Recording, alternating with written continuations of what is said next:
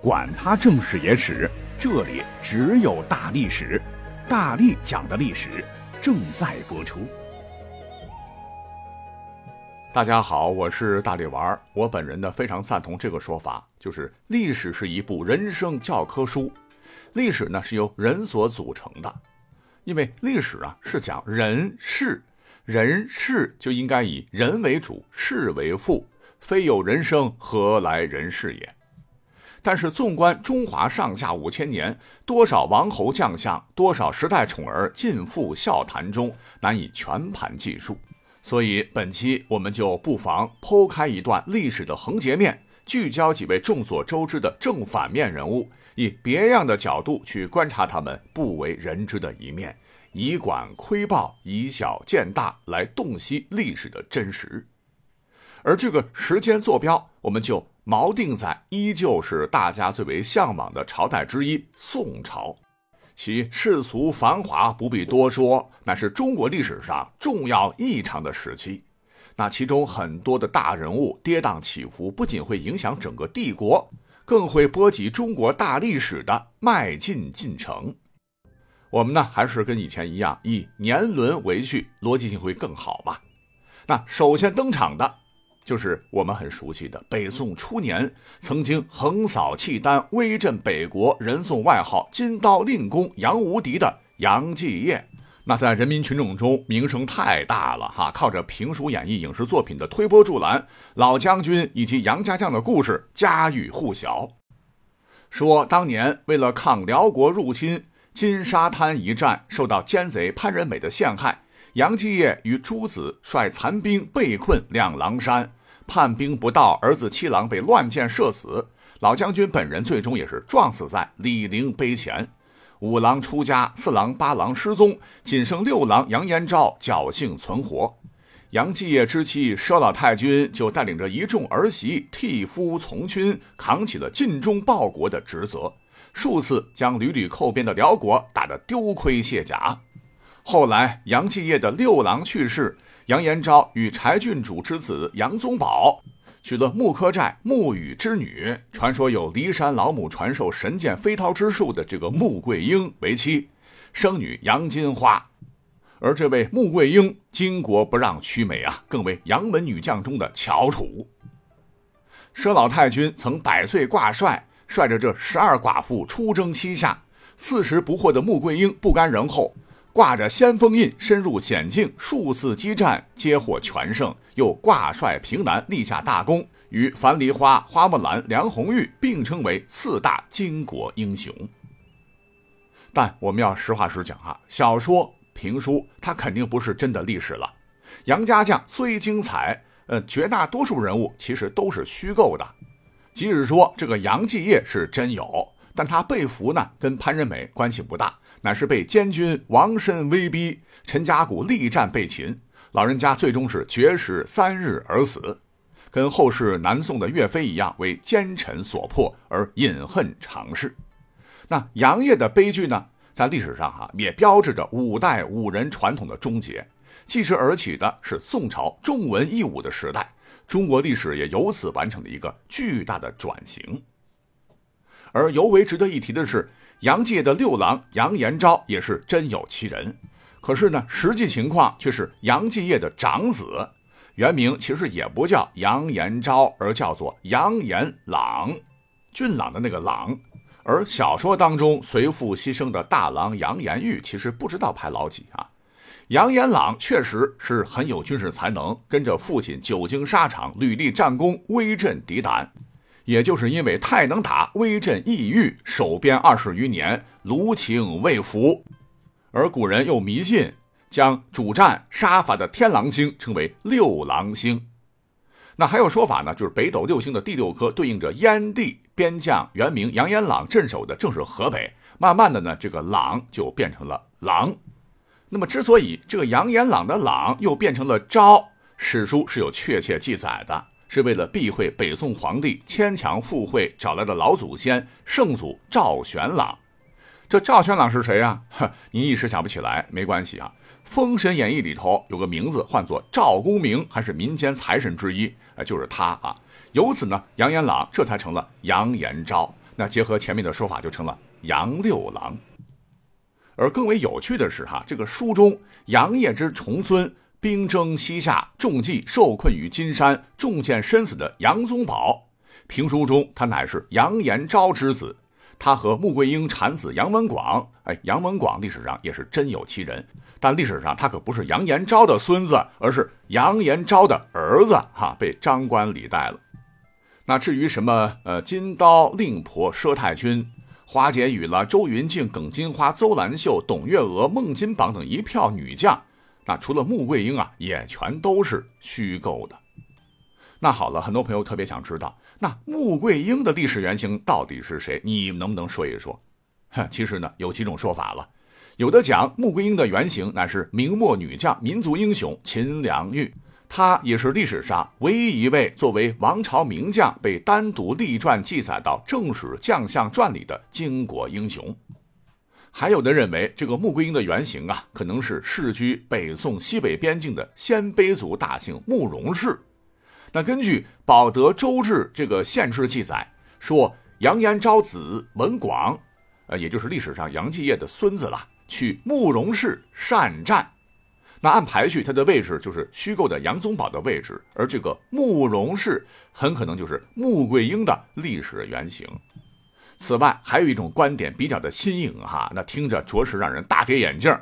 那穆桂英的原型，有人说很可能乃是不管是文学作品还是真实的历史上，与北宋屡屡为敌，常亲率大军来犯，导致杨继业身死，被杨家将视为最大敌酋的反面人物。辽国的萧太后萧燕燕，怎么说呢？作为契丹人，女性地位其实不低哈，不像汉帝，他可以经常抛头露面，是深有心机，且善于驾驭大臣，并得其此利。所以呢，他还是杰出的一个政治家。至今呢，在中国军事博物馆里，一位女军事家的画像占有一席之地，这就是大辽国的承天皇后，就是她啊。那他从小呢就学习什么行军布阵，对兵法了若指掌。据《辽史》记载，即使当了太后，她也经常亲御龙车，指挥三军，赏罚亲民，将士用命啊，使得大辽几十万兵马对其是服服帖帖。每入寇，亲披甲督战，即通好一出奇谋。那我认为，虽然出自《辽史》，应该不是彩虹屁哈，如实反映了这么一个历史人物的评价。那他对于整个历史的这个贡献，就在于不仅建立起了对北宋的强大军事优势，还最终促成了澶渊之盟，夯实了辽宋的百年和平，而后才会衍生出党项西夏的鼎立，女真金国的崛起。当然，这是后话了。而后北宋是承平日久，对外战争不频繁。可是你翻看史料发现，宋朝可并未因此减少军队数量，就导致戎兵甚多，百万的军队财政负担极其的沉重。更要命的是，这个宋朝一直奉行重文轻武啊，增加科举取士的人数，那官员数量几何倍数增长，也导致官僚机构臃肿重叠，效率极其低下。而与之相反，宋朝的公务员的工资却是历史上最高的。即使是朝臣排序第一等的岳飞，那是武将嘛，不算其他超高福利，光年俸就是七点二万贯，大概换算成人民币每月二十四万左右，年薪高达二百八十八万。百万的官吏大大小小，无疑也增加了整个宋朝的这个国库的负担嘛。如果说哎这还好办，问题是宋朝有几个皇帝他好大喜功，穷奢极欲。你像早在盛世的所谓的仁宗朝。那前几位皇帝所积累下来的国库当中的钱帛布匹就已经接近枯竭，像是《宋史·识货志》就曾如实记载说：“较尽遂天下财富出入之数，相参号登。皇佑元年入一亿两千六百二十五万一千九百六十四，而所出无余。”就是说，赋税虽然多，可是经不住，你各个方面都要花钱哈。那好不容易撑到宋神宗的时候，弊端都积攒到一块儿，是可怜到今天下财用窘极无余，治御军事交祀之大费，则遣使画刷，代无遗藏。就别说军费开支了，连皇帝祭祀的费用都拿不出来了。哎，这才逼迫年轻的宋神宗就启用了奥相公王安石来进行变法，以图复国。这君臣合力呀，各种新法，比方说什么青苗法、木役法、方田均税法、农田水利法、军书法等等频出。问题是，你这个目的是好的，可是变法呢过于迅猛急速，王安石呢没有把握好这个度，还对意见相左的进行残酷打击，变法是孤立无援。许多贪官污吏、不法之徒趁机利用这个漏洞，更加的盘剥百姓，农民的生活其实变得更加困苦。变法一时间怨声载道，加之朝廷新旧党争，王安石最终被迫辞去相位，变法失败。那导致这个后果就非常严重了，排山倒海般呐，阶级矛盾、民族矛盾更加尖锐，敛聚害民，败坏纲纪。一旦冥想王安石最终被《宋史》列入奸臣传，后来几百年，哎，都把北宋灭亡之责归结为其变法失败。而就在这个剧烈动荡的时代，也牵涉到了不少时代的健儿的人生命运。那最出名的当属苏轼和司马光。那这两位我们大家伙也熟悉哈。我们就抛开政治层面先不说，王安石啊，改革的目的确实为国家好。他本人的人格操守还是值得我们敬佩的。那历史上也流传有不少其稀奇古怪的性格，如长期不洗澡、不洗脸，特别邋遢。那有一回呢，大家伙都觉得王安石最近这个脸是越来越黑了，想必是肾阳虚的厉害，得了重病，还专门重金请来有名的郎中，又是号脉又是扎针，最后呢沾点水一抹，嘿，全是狗夹。而他的变法死对头。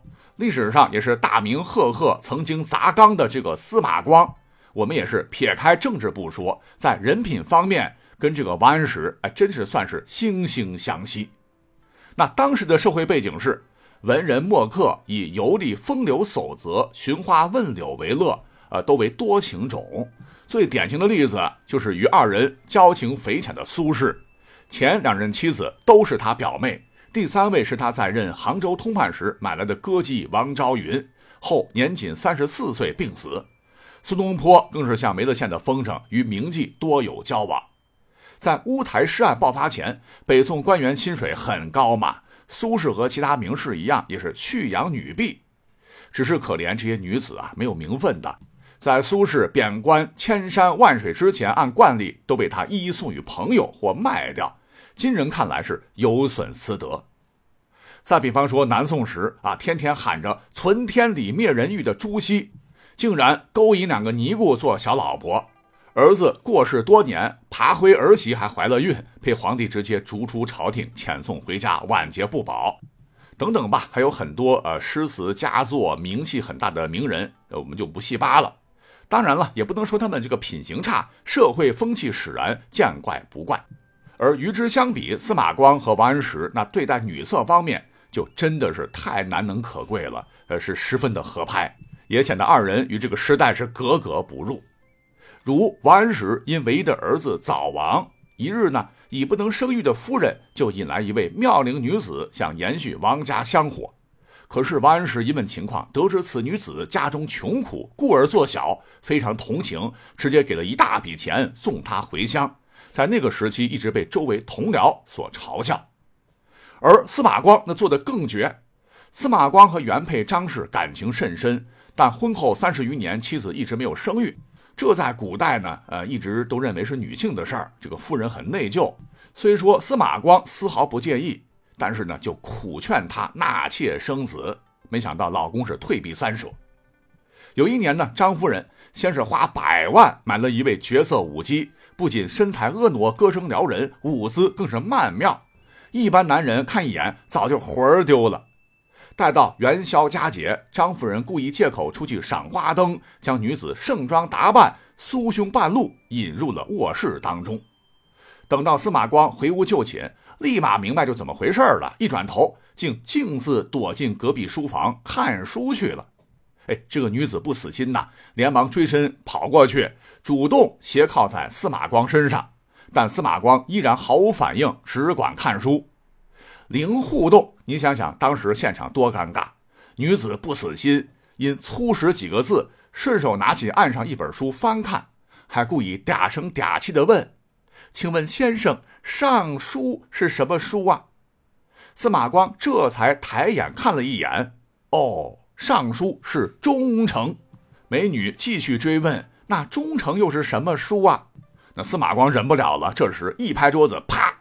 忠诚是官职，不是书。哼女子是又羞又恼，只得狼狈离去。这一计不成，再生一计。司马光一回陪张夫人回娘家赏花，张夫人又安排了一个小丫鬟，让她引诱司马光。结果司马光恼了，当众呵斥道：“走开！夫人不在，你来见我作甚？”哈，由此司马光也得了个外号，叫做司马牛，正是苏轼给他起的。而这个张夫人呢，是先他过世的。在朝为官的司马光竟然青年到没钱安葬，卖了三顷田才为夫人举办了葬礼。那文坛好友怕他寂寞，出资五十万钱要买一婢女，但是被司马光婉拒，说五十不敢常有肉，一不敢有纯帛，多穿马革粗布，何敢以五十万试一婢乎？这一点跟王安石的这个清贫真的有的一拼。当然，他的这份操守啊，从侧面也看得出来，他应该是一个纯粹的因循守旧之人，跟大刀阔斧反对一切、反对他的王安石在这个方面形成了岔路，是两个极端。作为一个传统的守旧派，王安石倒台之后，他一登台就全盘否定了变法成果，还将虽反对新法，但提出应客观保留变法益处的苏轼贬出。也就是说，是他彻底毁掉了变法成果，更是起到了和王安石一样的后坐力，北宋加速灭亡，终给后人留下一个无尽伤感的背影。